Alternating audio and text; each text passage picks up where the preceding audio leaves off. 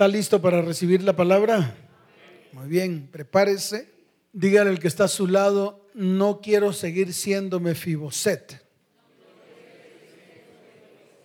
Eso. Dígale al que está al otro lado, no quiero seguir siendo Mefiboset. Pastor, ¿y quién es ese? El nombre Mefiboset significa vergüenza, poca cosa, cabeza de perro. Eso significa Mefiboset. Mefiboset significa perro muerto. Amén. Por eso mandé a que la gente pronunciara esta palabra. No quiero seguir siendo Mefiboset. ¿Cuántos declaran esta palabra? Diga, no quiero seguir siendo Mefiboset. ¿Cuántos dicen amén? Dele fuerte ese aplauso al Señor.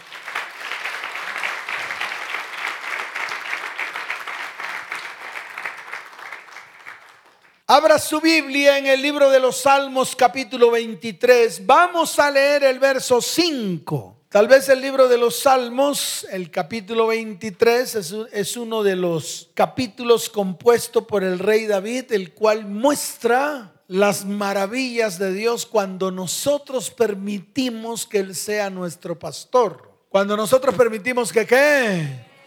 Dígalo fuerte, cuando nosotros permitimos que qué. Que Él sea nuestro pastor. Cuando tú permites que Dios sea tu pastor, que Él sea el que te pastoree, que Él sea el que gobierne tu vida, que Él sea el que tome el control de tu vida, entonces cuando tú lo permites, vienen bendiciones abundantes. ¿Qué vienen? Claro, dice la palabra que ciertamente el bien y la misericordia te seguirán todos los días de tu vida y en la casa de Jehová morarás por largos días. ¿Cuántos dicen amén? También dice que Él ungirá tu cabeza con aceite y tu copa estará rebosando. ¿Tu copa qué? Claro, estará rebosando de gozo y alegría. Él también dice que no temerás mal alguno, porque ciertamente Él estará contigo. ¿Cuántos dicen amén? Él dice que aunque andes en valle de sombra o de muerte, no temerás. ¿Cuántos dicen amén? Él dice que confortará tu alma, que te guiará por sendas de justicia. Él dice que te colocará en lugares de delicados pastos, porque allí te hará descansar. ¿Cuántos dicen amén? Él dice que te colocará junto a aguas de reposo y allí te pastoreará. ¿Cuántos dicen amén? Es eso. Pero esto ocurre cuando tú permites que Él sea tu pastor. Cuando tú permites que Él gobierne. Cuando tú permites que Él qué. Claro, que Él gobierne tu vida. Cuando no somos nosotros los que nos gobernamos a nosotros mismos. Cuando no somos nosotros los que levantamos argumentos o metodología humana que para vivir bien. Que para qué? Para vivir bien. Yo le voy a explicar por qué los cristianos no viven bien. Y los cristianos no viven bien porque se han vuelto religiosos. Porque han tomado el cristianismo como una religión de este siglo. Y porque esa religión de este siglo solamente sirve para que usted se empoje de conocimientos ese es el problema de la religión cristiana. Pero cuando usted es cristiano de verdad, cuando usted vive al Señor en medio de su vida y en medio de su corazón, entonces se da cuenta que la vida cristiana es un modelo, una forma de vida. ¿Es una qué? Una forma de vida. Por eso yo le invito hoy, a partir de hoy, que usted tome una decisión y que el Señor de verdad se convierta en su pastor, que Él pueda tomar el callado, que Él pueda tomar el qué, que Él pueda tomar la vara. Es difícil. Le voy a mostrar la vara de un pastor para que usted vea que es difícil. Mire, la vara de un pastor es esta, así, vean, y pega duro, claro, pega duro. Es difícil, es difícil someterse a una vara, y más si es de un pastor. ¿Por qué? Porque siempre intentará guiarte a mejores lugares, a mejores situaciones en tu vida. Eso es lo que hace la palabra. Y más las palabras dadas por un pastor. Por eso es importante que nosotros comencemos a tomar decisiones. Que la palabra se vuelva vida y se vuelva verdad en nuestras vidas. Porque si no, ¿de qué sirve? ¿De qué le sirve la Biblia si todo lo que está ahí escrito para usted es muerto? Si no puede aplicar absolutamente nada de lo que ahí está escrito, ¿para qué le sirve? Para nada. Por eso la palabra la tiene que volver vida en su vida. La tiene que llevar hasta lo más profundo de su corazón y comenzar a ejecutarla. ¿Y comenzar a qué? Dígalo fuerte, ¿qué tiene que hacer con la palabra? Comenzar a ejecutar. Por eso el salmista en el libro de los Salmos capítulo 23, verso 5 dice lo siguiente. Aderezas mesa delante de mí en presencia de mis angustiadores unges mi cabeza con aceite, mi copa está rebosando. ¿Cuántos dicen amén? ¿Cómo lo puedo aplicar en mi vida? ¿Cómo lo puedo aplicar en mi casa? ¿Cómo lo puedo aplicar en mi hogar? ¿Cómo lo puedo aplicar en mi familia? Pues es fácil. Hoy Dios quiere colocarte enfrente de una mesa aderezada. ¿Enfrente de una mesa qué? Donde puedas comer con Él todos los días de tu vida, donde puedas disfrutar de las grandes bendiciones que Él ha preparado para tu vida, tu hogar y tu descendencia. ¿Cuántos dicen amén?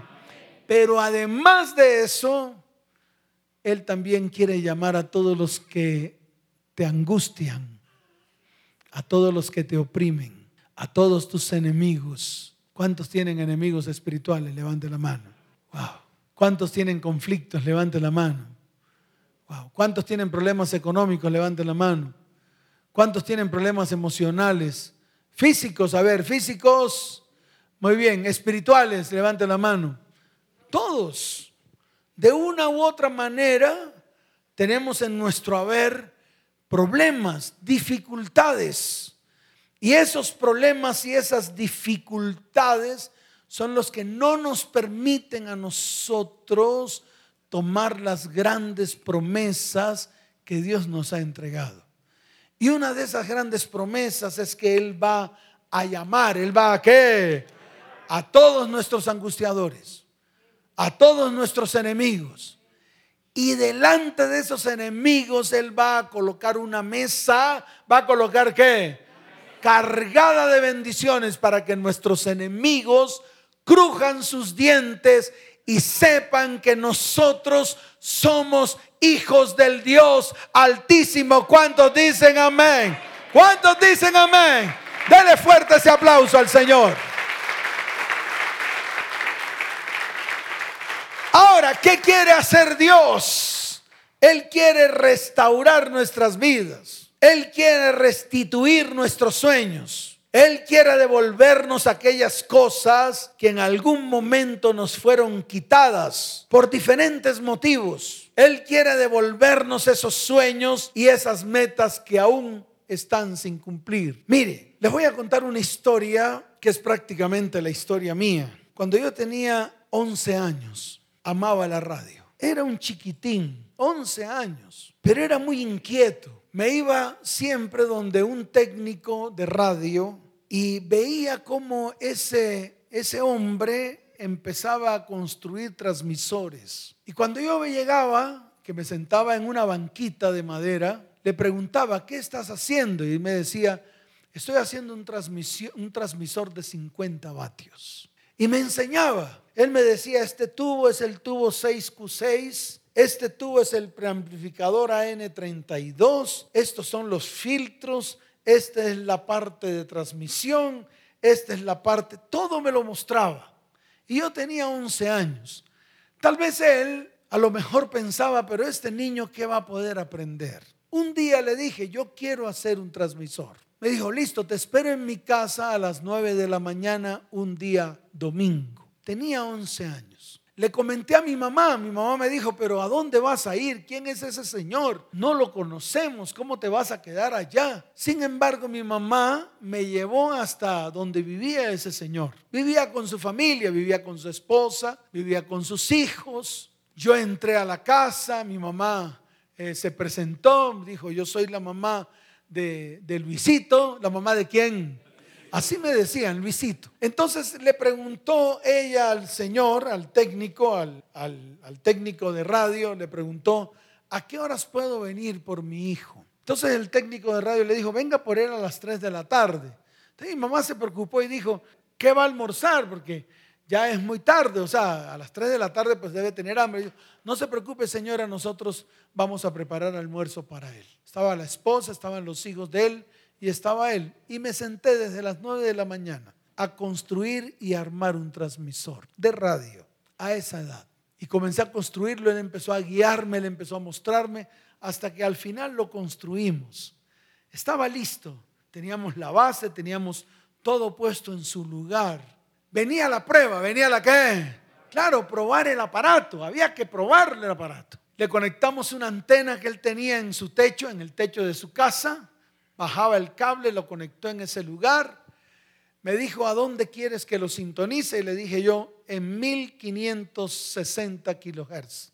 Y allí sintonizó la radio, lo puso, lo cuadró, lo niveló y prendimos el transmisor. Le conectamos en ese tiempo unos tocadiscos que habían eh, de unas radiolas. Yo no sé si usted se acuerda, a lo mejor yo soy muy viejo, usted de pronto es muy joven. Pero, pero había unas radiolas que tenían unos tocadiscos. Sacamos el tocadisco, lo pusimos sobre una base pusimos un disco LP de 33 revoluciones y empezamos a colocar la música. Ese tocadisco iba conectado a un preamplificador y luego al transmisor. Y prendimos la radio y comenzamos a sintonizar los 1560 kilohertz. Ahí estaba la emisora. Lo que estaba transmitiendo ese tocadisco y esa música estaba sonando por la radio. A partir de allí comencé a soñar.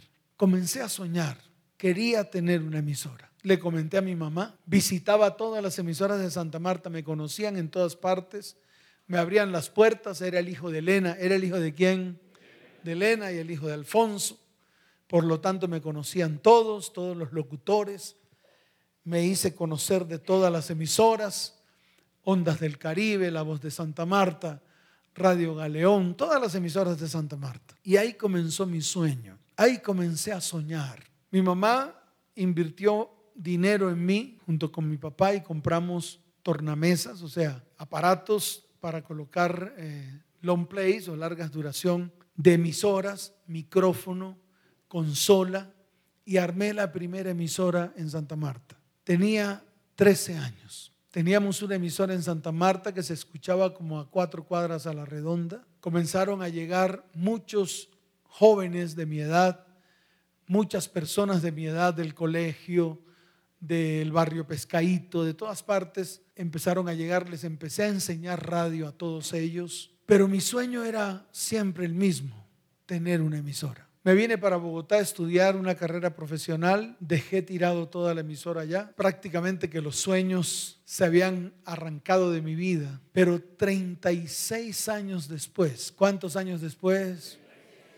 36 años después, Dios me dio la oportunidad de tener la emisora, que es la que usted escucha por la radio o por el internet o por el, por el aplicativo. Con la única diferencia que la emisora que armé cuando tenía 13 años era una emisora que colocaba música mundana, música del mundo, mas la emisora que Dios nos entregó ahora es una emisora que glorifica el nombre del Señor. ¿Cuántos dicen amén? Y yo puedo decir algo con toda la fuerza de mi corazón. Dios es un cumplidor de promesas y de sueños. ¿Cuántos dicen amén? ¿Cuántos dicen amén? Dele fuerte ese aplauso al Señor. Y tal vez esto no lo había contado, pero era necesario que se lo contara la iglesia. Era necesario que la iglesia entendiera cómo había nacido ese sueño de lo que hoy es la emisora que usted escucha a través de 95.5 FM. Un sueño más que cumplió Dios, una promesa más que cumplió Dios, una meta más que cumplió Dios. No solo para mí, sino también para todos los que están aquí reunidos. Y no solamente para todos los que están aquí reunidos, sino para todos aquellos que escuchan la radio y todos aquellos que han escuchado una palabra de vida, una palabra de verdad. No solamente una emisora que entretiene, sino también una emisora que siembra semilla en el corazón de aquellas personas que la escuchan. ¿Cuántos dicen amén? Y el Señor junto con la emisora nos dio una promesa, nos dio una palabra que está en el libro de los Salmos, capítulo 72, y que yo quiero volverla a repetir, volverla a pronunciar, porque es la palabra que tal vez en este tiempo se está cumpliendo. Mire, en el libro de los Salmos, capítulo 72, verso 16, la palabra dice, será echado un puñado de grano en la tierra, en la cumbre de los montes. ¿Qué hacíamos nosotros? Nos íbamos a las montañas. ¿A dónde nos íbamos? Dígalo fuerte, ¿a dónde nos íbamos? A las montañas. Llevábamos un bulto de grano. Comprábamos granos, comprábamos maíz, comprábamos alberja, comprábamos garbanzos, comprábamos lentejas, comprábamos toda serie de granos. Lo empacábamos en un bultico, en un bultico, en, una, en un saco. Ahí echábamos todo, absolutamente todos los granos. Lo amarrábamos y nos íbamos un grupo de hombres y mujeres, tal vez soñadores, tal vez con ganas de que las familias de la tierra fueran restauradas llevábamos con nosotros esta palabra. Esta palabra es, será echado un puñado de grano en la tierra, en la cumbre de los montes. Su fruto hará ruido como el Líbano y los de la ciudad florecerán como la hierba de la tierra. ¿Cuántos dicen amén? Esa era la palabra que llevábamos encima la cargábamos junto con el grano y llegábamos todos, todos los que estaban a nuestro alrededor y a cada uno cogía un puñado de grano. ¿Qué hacía cada uno? Dígalo fuerte, ¿qué hacía cada uno? Claro, cogía un puñado de grano y a la voz de tres, todos juntos lanzábamos el grano desde la cumbre de los montes. Yo le quiero decir algo. Una cosa es lo que yo estoy diciendo y otra cosa es lo que se oía en esos montes. Cuando todos éramos como, como unos 24, 24 personas, siempre nos íbamos los mismos, siempre reuníamos a un grupito, siempre los convocábamos, veníamos aquí los sábados temprano y nos íbamos a la cumbre de los montes. ¿Hoy para dónde vamos? No, hoy vamos para el Alto del Vino. ¿Hoy para dónde vamos? No, hoy vamos para el Alto de Mondoñedo. ¿A dónde vamos hoy? No, hoy vamos a, aquí arriba, ¿cómo se llama? Al Alto de Guadalupe. ¿Dónde vamos hoy? No vamos hoy al Alto de la Calera, al Alto de Patios. O sea, cada sábado, cada 15 días, nos íbamos a un monte diferente y nos reuníamos. Y déjeme decirle algo, cuando cogíamos ese puñado de grano, que a la voz de tres lo echábamos hacia, desde la cumbre de los montes, hacia los de la ciudad. ¡Wow! Eso sonaba como un estruendo. Sonaba como, como un estruendo. Eso sonaba muy duro, eso parecía un, un terremoto, parecía que algo grande estuviera ocurriendo en lo espiritual. Y déjeme decirle algo, era parte del cumplimiento de esa promesa. ¿Sabe por qué? Porque después con el tiempo nos dimos cuenta que no era el grano el que iba a hacer el, cumplimiento de la palabra. Eran las ondas gercianas de la emisora que iban a ser regadas sobre la tierra y que cada vez que una familia prendía la radio y escuchaba la palabra, esa familia iba a ser restaurada y restituida en gran manera. ¿Cuántos dicen amén? ¿Cuántos dicen amén? Dele fuerte ese aplauso al Señor.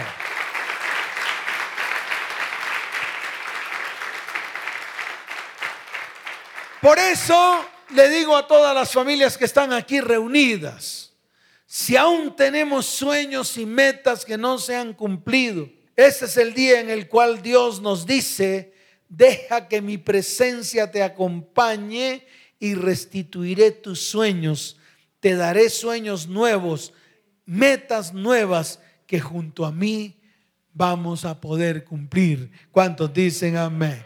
Ahora, ¿qué significa restaurar? Restaurar significa volver algo a su condición original.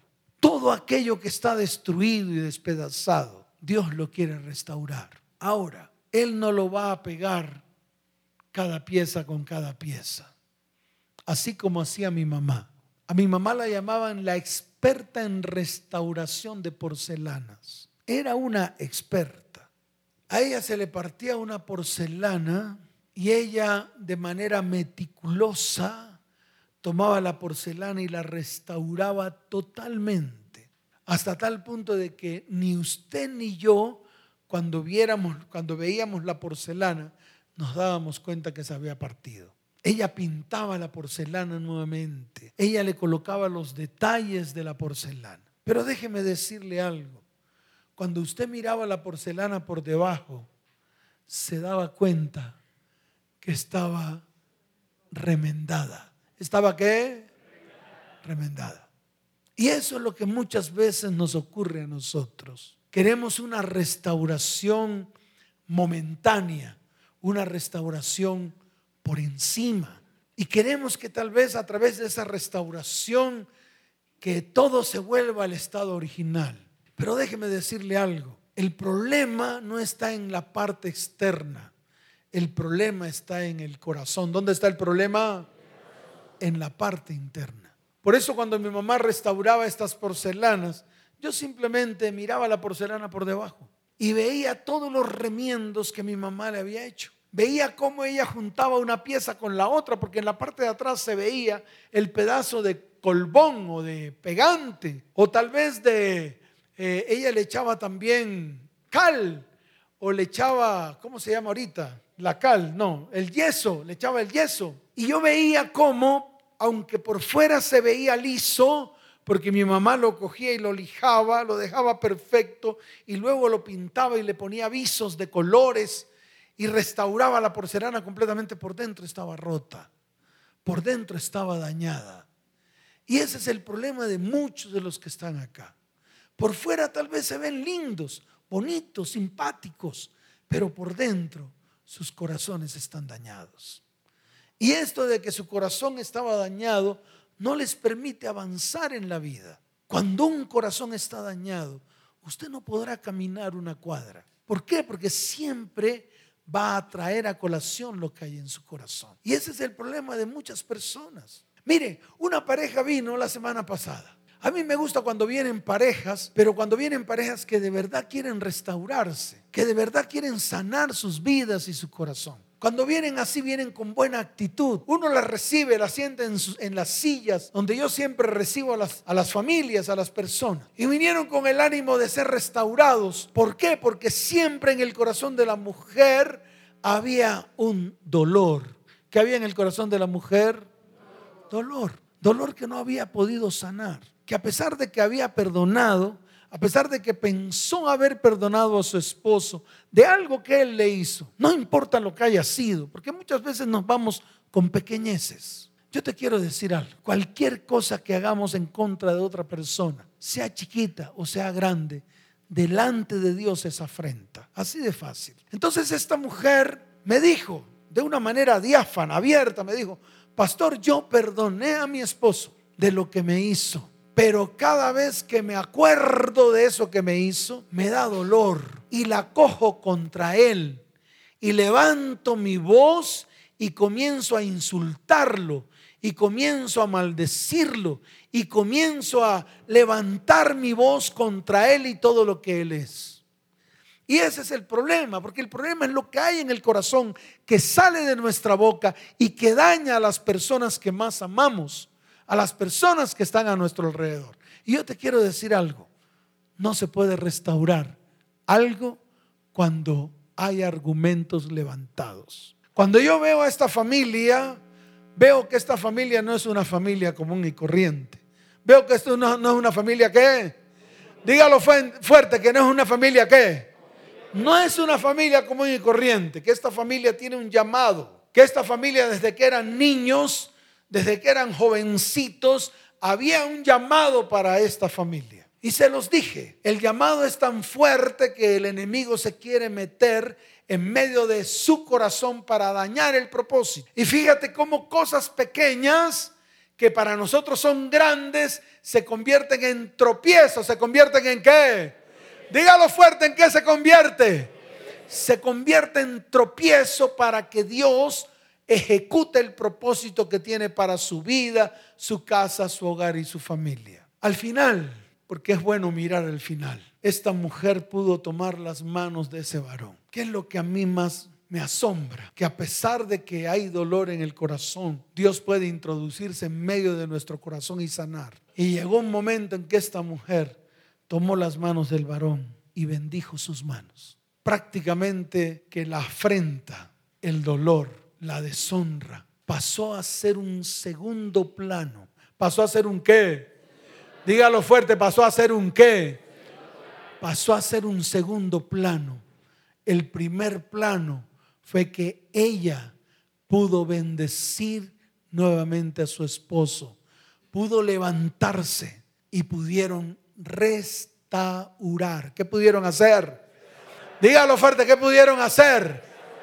Quebrar completamente todo lo que estaba roto para que Dios lo volviera a hacer de nuevo, para que Dios lo volviera a qué?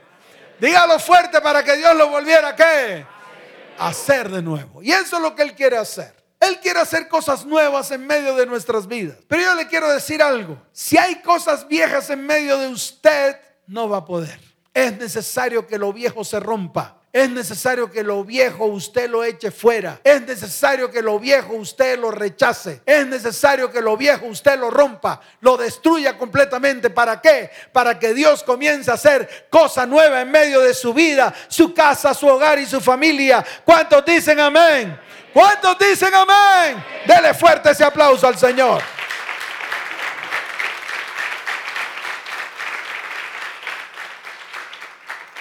Mientras que restaurar es devolver algo a su condición original, restituir es devolver a alguien algo que le fue quitado y que le pertenecía. ¿Cuántos anhelan ser restituidos? Levante la mano. Levante la mano. Yo quiero que Dios me restituya a mí. Diez años. ¿Cuántos años? Diez años. No sé cuántos años quiere usted que Dios le restituya a usted. Pero cualquiera que sea la condición Levante su mano y dígale, Señor, hoy es el día en el cual anhelo con todo mi corazón ser restituido. Señor, quiero que me devuelvan algo que me fue quitado, que me pertenecía. Señor, quiero que me devuelvan una cosa a quien la tenía antes. Quiero la recompensa por los daños, los perjuicios que se me ha otorgado. Señor, hoy es el día en el cual tú levantas un decreto en el reino espiritual que establece que una persona jamás puede ser despojada injustamente de lo que le pertenece. Señor, hoy es el día en el cual esta ley me favorece. Señor, y yo quiero hacerla valer en mi vida, en mi hogar, en mi familia y en mi descendencia. Padre, Hoy tomo la autoridad y hoy le ordeno al enemigo, a ese enemigo, a ese que me ha angustiado, que me devuelva absolutamente todo lo que financiera, personal, física, laboral, familiar y espiritual me fue robado durante todos estos años. Porque este es el tiempo de mi restauración y de mi restitución. En el nombre de Jesús. ¿Cuántos dicen amén? Dele fuerte ese aplauso al Señor.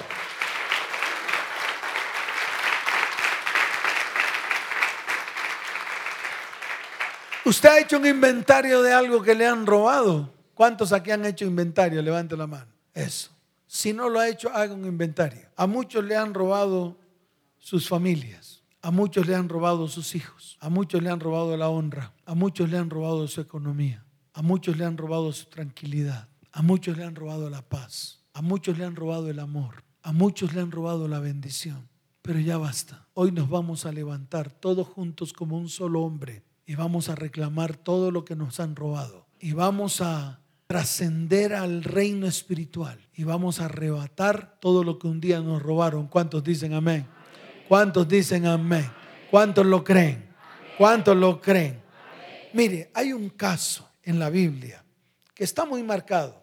Es el caso de Mefiboset. ¿El caso de quién? Eso está en el libro de Segunda de Samuel, capítulo 9. Yo quiero que usted abra su Biblia allí. Vamos a leer la palabra. ¿Qué vamos a hacer? Vamos a leer la palabra. Vamos a aprender de la palabra. Vamos a mirar qué quiere hacer Dios hoy con nosotros. Tal vez lo mismo que el rey David hizo con Mefiboset, Dios lo quiere hacer con nosotros. Hombres y mujeres que en algún momento le robaron todo lo que tenían. Dignidad, bendición, honra hombres y mujeres que tal vez le robaron hasta su economía, le robaron sus finanzas, le robaron incluso, le robaron su vida entera. Hoy es el día en el cual Dios lo va a restituir. Amén. ¿Cuántos dicen amén? ¿Cuántos lo quieren? Muy bien, mire lo que dice la palabra. Segunda de Samuel capítulo 9. Dijo David, ¿ha quedado alguno de la casa de Saúl a quien haga yo misericordia por amor de Jonatán. Y había un siervo de la casa de Saúl que se llamaba Siba, al cual llamaron para que viniese a David. Y el rey le dijo, ¿eres tú Siba? Y él respondió, tu siervo. Y el rey dijo, no ha quedado nadie de la casa de Saúl a quien haga yo misericordia de Dios.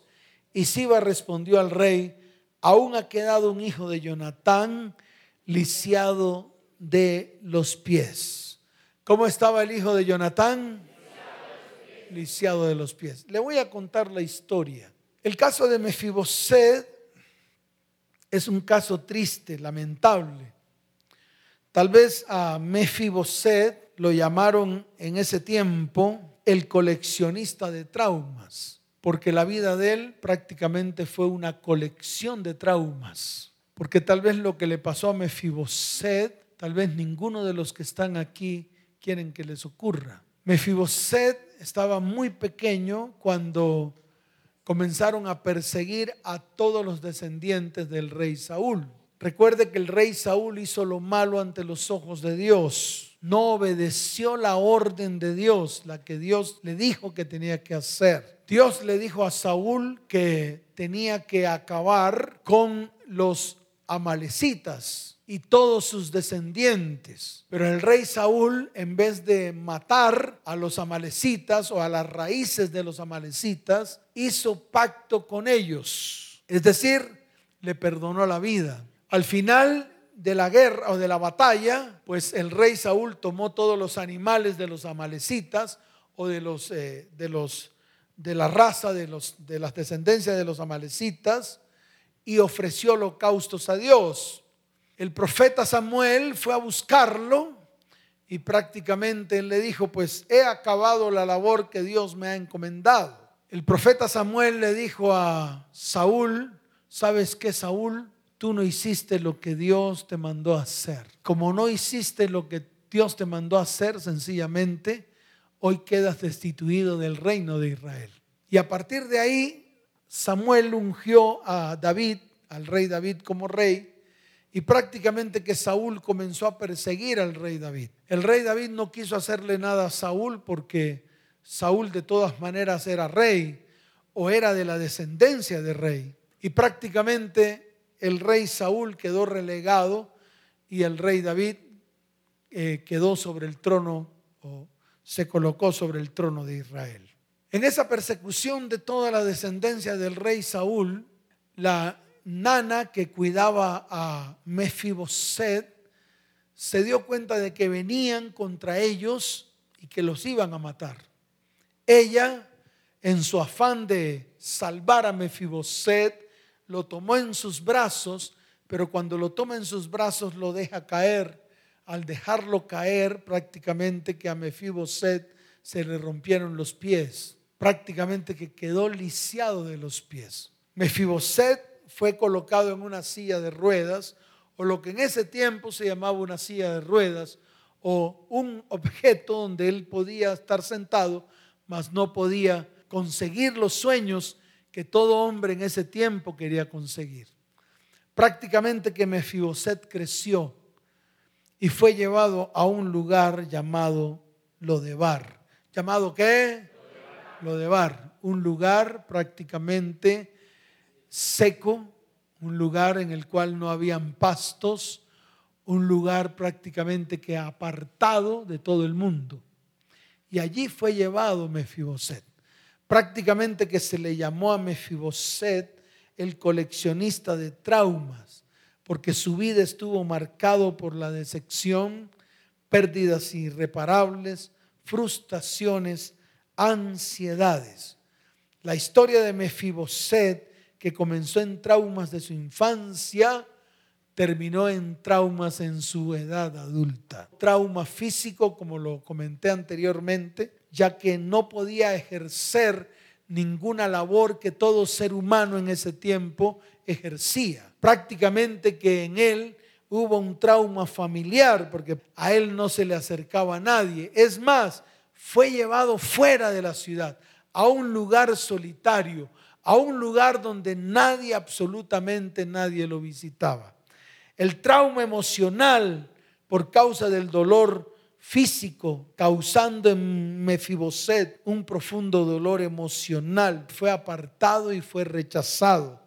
El trauma social, un resultado del trauma físico, ya que sin familia es llevado a un lugar llamado Lodebar. Mefiboset quedó solo. No tenía familia, no tenía quien lo acompañara. Su padre, Jonatán, también fue muerto su abuelo Saúl también murió. Pero mire, lo importante de todo esto es que hoy Dios se ha acordado de todos los que en algún momento fueron abandonados, fueron echados a un lado, a todos los que en algún momento fueron rechazados, a todos los que en algún momento sufrieron traumas físicos, emocionales, espirituales a todos aquellos que, que quieren volverse nuevamente a Dios para que Dios traiga sanidad y restauración. ¿Cuántos dicen amén? A todos aquellos que de verdad quieran levantarse para volverse a Dios con todo el corazón y permitir que Dios traiga sanidad, restauración y restitución. ¿Cuántos dicen amén? Aquellos que de una u otra manera se apartaron de Dios y quieren volver nuevamente a Él con todo el corazón. Aquellos que de, un, de una manera u otra anhelan ser restaurados y restituidos en todas las áreas de su vida. Y déjeme decirle algo, Dios le está hablando a su iglesia. ¿A quién le está hablando Dios? A su iglesia. Te está hablando a ti y a mí. Yo también necesito que Dios me tome en su mano yo también necesito que Dios me tome en sus brazos. Yo también necesito que Dios me restaure y me restituya. Porque por mi fuerza no lo voy a poder hacer. Con mi brazo no lo voy a poder hacer. Por eso necesito asirme de Él, agarrarme de Él, para que Él cumpla todos los propósitos y los sueños que Él tiene para mi vida, para mi hogar, para mi familia, para mi ministerio y para mi descendencia. ¿Cuántos dicen amén? ¿Cuántos dicen amén? Dele fuerte ese aplauso al Señor. Colóquese en pie. ¿Está listo? ¿Está listo? Dice la palabra en el verso 5 del capítulo 9 de segunda de Samuel. Dice, entonces envió el rey David y le trajo de la casa de Maquir hijo de Amiel de Lodebar, y vino Mefiboset, hijo de Jonatán, hijo de Saúl, a David, y se postró sobre su rostro e hizo reverencia, y dijo David, Mefiboset, y él respondió, heme aquí, he aquí tu siervo. Y le dijo David, no tengas temor, porque yo a la verdad haré contigo misericordia por amor de Jonatán tu padre, y te devolveré todas las tierras de Saúl tu padre, y tú comerás siempre a mi mesa. ¿Cuántos dicen amén? Levante su mano derecha y dígale, Señor, hoy echo fuera todo temor, todo temor, lo echo fuera y lo llevo a la cruz del Calvario. Señor, hoy declaro lo que dice tu palabra, porque tú, Señor, harás conmigo misericordia por amor de tu nombre y me devolverás todo aquello, todo aquello que me ha sido robado, mi honra, mis bienes, mi paz, mi bendición. Tú me la devolverás. Dice Señor, tú me la devolverás. Y yo comeré siempre a tu mesa. Señor, no seré un perro muerto. Señor, no seré por debajeado. Señor, no seré avergonzado porque tú me devolverás todo aquello que me fue quitado. Padre, hoy levanto mi voz en oración por todas las promesas que tú me has dado. Palabras vivas, palabras de verdad que me has dado, que le has dado a mi vida que le has dado a mi casa, que le has dado a mi hogar y que le has dado a mi descendencia. Padre, hoy es el día en el cual levanto mi voz y declaro lo que un día me dijiste a través de tu palabra. Porque hoy es el día en el cual Tú, Señor, Yahweh, Dios de los ejércitos, Yahweh, Dios grande y temible, Yahweh, que te has levantado en este día como poderoso gigante para atemorizar a todos los enemigos que un día se levantaron contra mí, contra mi casa, contra mi hogar y contra mi descendencia. Padre, es el día en el cual te levantas solícito por este pueblo, a este pueblo que está delante de ti. Tú lo has perdonado Tú lo has restaurado. Tú lo has sanado. Y lo has levantado como un pueblo santo, apartado para ti. Tú has dicho, tú has dicho, he aquí, yo envío pan, mosto y aceite. El pan alimento espiritual y alimento físico, bendición, prosperidad y sanidad sobre nuestras vidas, hogar, familia y descendencia. Tú envías mosto. El mosto es el gozo restaurado en nuestro corazón.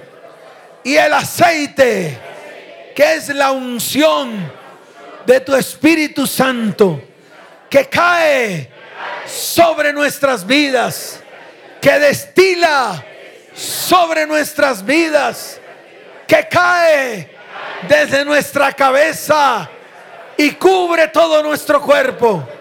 La unción de tu Espíritu Santo, la unción que tú derramas sobre nosotros. Padre, seremos saciados del pan, del mosto y del aceite. Y nunca más estaremos en oprobio. Nunca más seremos oprobio entre las naciones de la tierra. Padre, hoy es el día en el cual te levantas en medio de nuestras vidas, hogar, familia y descendencia, y haces alejar de nosotros a nuestros enemigos. Y hoy los echas en tierra seca y desierta. Señor, ellos exhalarán su hedor y se pudrirán. Señor, hoy no tememos. Hoy nos alegramos. Hoy nos gozamos porque el Señor, mi Dios, hará grandes cosas. Yahweh es su nombre. Diga, Yahweh es su nombre. Señor, nosotros hoy somos llamados hijos de Sión. Por lo tanto, nos alegramos y nos gozamos en Yahweh, nuestro Dios, porque nos ha dado la primera lluvia a su tiempo y hará descender sobre nosotros lluvia temprana y lluvia tardía como al principio. Levante su mano derecha y diga, Señor, mis eras se llenarán de trigo, mis lagares rebosarán de vino y aceite. Padre, y restituirás en mi vida, en mi hogar y en mi familia los años que comió la oruga, el saltón, el revoltón y la langosta. Comeré y me saciaré y alabaré el nombre del Señor, nuestro Dios, el cual está haciendo maravillas con nosotros y nunca jamás seremos avergonzados. Padre, hoy conozco que en medio de este pueblo estás tú y que tú eres Yahweh y que no hay otro y nunca más seremos avergonzados. Levante su mano al cielo, cierre sus ojos. Padre, derrama tu espíritu sobre todo este pueblo. Y este pueblo levantará su voz y profetizará sobre sus vidas, sobre sus hijos y sobre sus descendientes. Señor, y soñaremos sueños y veremos visiones. Y sobre todos los que están en este lugar, a los cuales tú has llamado siervos y siervas, derramarás tu espíritu en estos días. Y vendrán prodigios, Señor. Y todo aquel que invocar el nombre de Yahweh será salvo. Levante su mano y dígale, Señor, Hoy invoco tu nombre para salvación. Hoy invoco tu nombre para sanidad. Hoy invoco tu nombre para restauración. Hoy invoco tu nombre para restauración y restitución de mi vida, de mi hogar y de mi familia. Hoy se rompe toda cautividad Hoy se rompe toda cautividad de en medio de nuestras vidas. Hoy, Señor, todos aquellos que echaron suertes y maldiciones sobre nuestras vidas, casa, hogar, familia y descendencia. Hoy sus voces son calladas. Hoy sus voces son tapadas. Hoy sus voces son anuladas.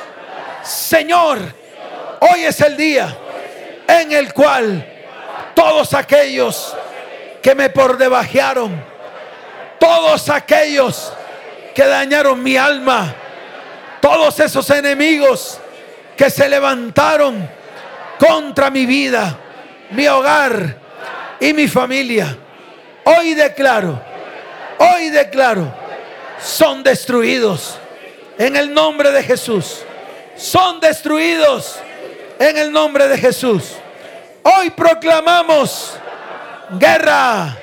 Hoy despertamos a los valientes. Hoy nos acercamos los hombres de guerra, las mujeres de guerra se ponen en pie, forjan espadas de nuestros asadones, forjan lanzas de nuestras hoces. Hoy declaramos, somos débiles, pero a partir de hoy somos fuertes en el nombre de Yahweh, el Señor. Hoy nos juntamos, hoy venimos, hoy nos congregamos. Señor, haz venir, oh Yahweh, a tus fuertes. Haz que vengan del norte, del sur, del oriente y del occidente. Que vengan tus ángeles guerreros y delante de tus ángeles el príncipe de los ejércitos de Yahweh, que vaya delante de nosotros, que levante bandera y levante espada para derribar a todos nuestros enemigos. Hoy echamos la hoz porque la mies está madura. Hoy venimos, descendemos porque el lagar está lleno. Hoy es el día en el cual el Señor nuestro Dios nos ha dado la victoria. Y todos los que estamos aquí, diga, todos nosotros conoceremos que el Señor es Yahweh, nuestro Dios, que habita en este lugar que está en este monte santo.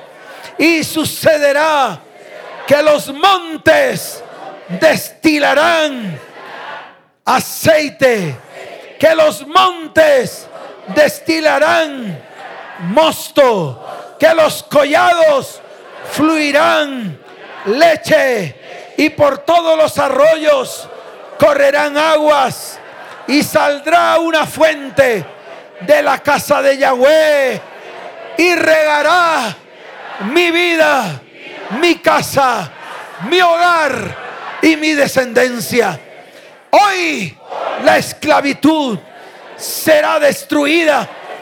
Hoy el dedo amenazador será vuelto en desierto asolado por la injuria que nos hicieron. Señor, Hoy es el día en el cual nuestra casa, nuestro hogar y nuestra familia será restaurada y restituida de generación en generación en el nombre de Yeshua, el Mesías. Amén y amén. Fuerte ese aplauso al Señor.